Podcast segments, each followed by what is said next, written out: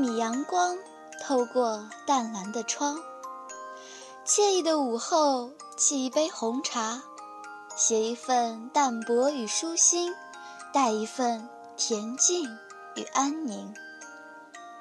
欢迎走进午后红茶。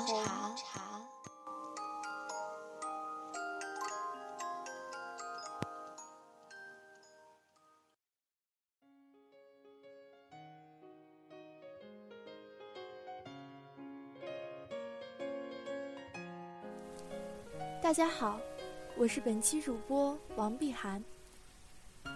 周末到了，相信吃货朋友们一定会抓住时机出去品尝各种美味吧。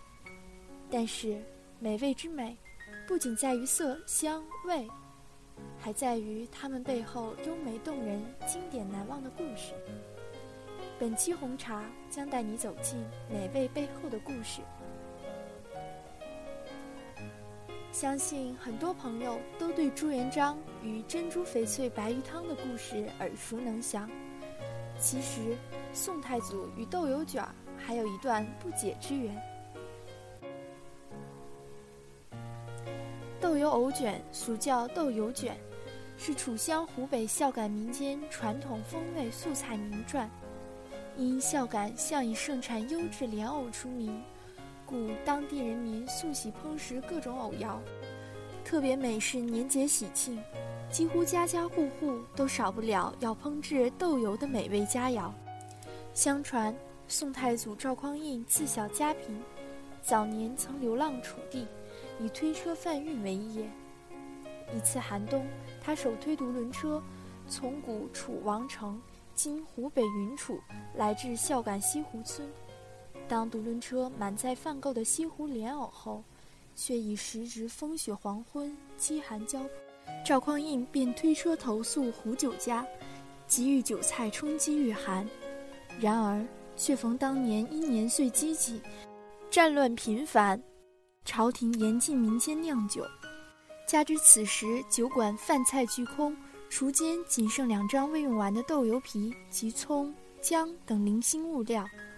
而聪明的厨师触景生情，以显示自己厨艺高明，便随机应变，即取用来客独轮车上的莲藕做原料，经洗净去皮，切成细丝，略用盐腌渍后，抖入葱、姜、香菇丝等调配料和少许面粉，用净布紧紧卷成一字条形，再用抹过面糊浆的豆油包牢，以锯刀法切成形似车轮一样的筒片。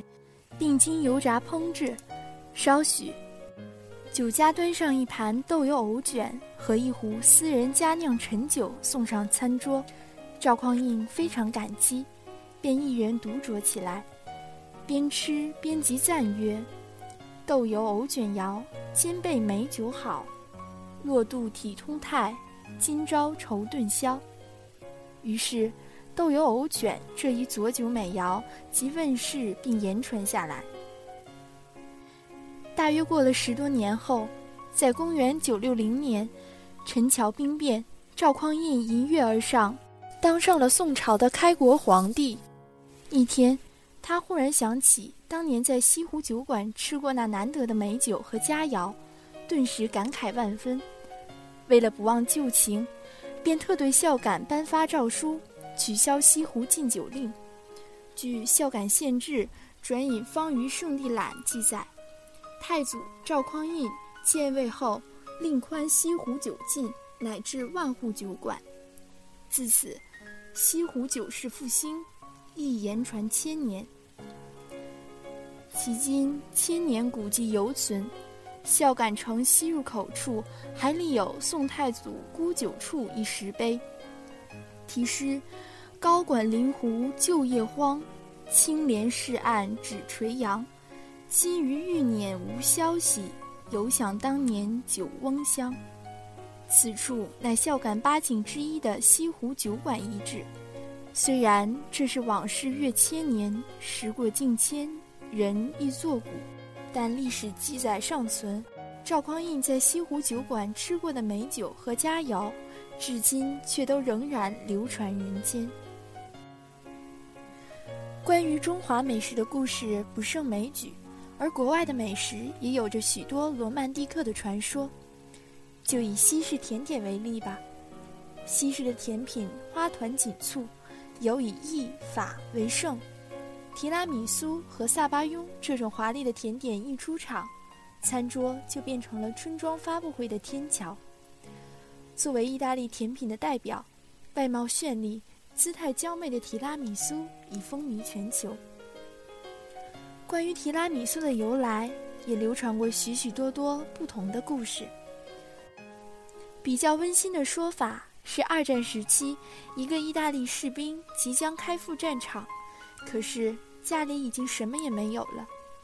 爱他的妻子为了给他准备干粮，把家里所有能吃的饼干、面包全做进了一个糕点里，这个糕点就叫做提拉米苏。每当这个士兵在战场上吃到提拉米苏，就会想起他的家，想起家中心爱的人。提拉米苏在意大利文里有“带我走”的含义，带走的不只是美味，还有爱和幸福。其他的版本则比较有趣，一说是起源于意大利西部塔斯康尼省的席耶纳。十九世纪的梅迪契公爵造访席耶纳，迷上当地一种糊状甜点。居民就为这种甜点取名为“公爵的甜羹”，以资纪念。随后，意大利公爵又把甜点引进北部佛罗伦斯，顿时成为住在当地的英国知识分子最爱，又改称为“英国佬的甜羹”，并带回英国，与意大利同步流行。席耶纳的甜点也传进意大利东北部大城崔维索和威尼斯，而今。这两座城市就以河渠、壁画和提拉米苏最出名，但公爵的甜羹如何演变成提拉米苏，则出现解释上的断层。另一说法则匪夷所思，说崔维索的居民不相信提拉米苏的前身叫公爵的甜羹，坚信提拉米苏是崔维索和威尼斯的传统甜点，而且提拉米苏的意大利音字。是兴奋剂或提神剂的意思，配方中含有咖啡因的浓缩咖啡与可可混合带来的清凉的兴奋作用。据说，当年刚刚传入威尼斯时，竟特别受到高级妓女们的喜爱，成为昔日餐厅楼上青楼妓女们的提神恩物。但无论传说如何，对于大多数提拉米苏的爱好者而言，丝毫不影响其在心中的地位。大家是不是还沉浸在美食的世界中？今天的故事就只能讲到这里了。祝大家每个周末都能有一个晴朗的心情。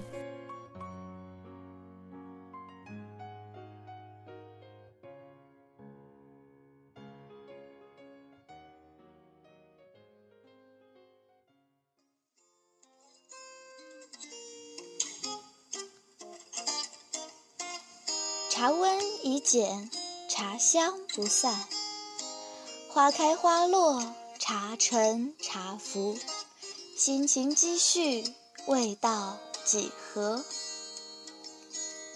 时间在音乐与文字中静静流过，下一刻就该是夕阳西下，漫天晚霞了吧？感谢您的收听。午后红茶，午后你的红茶。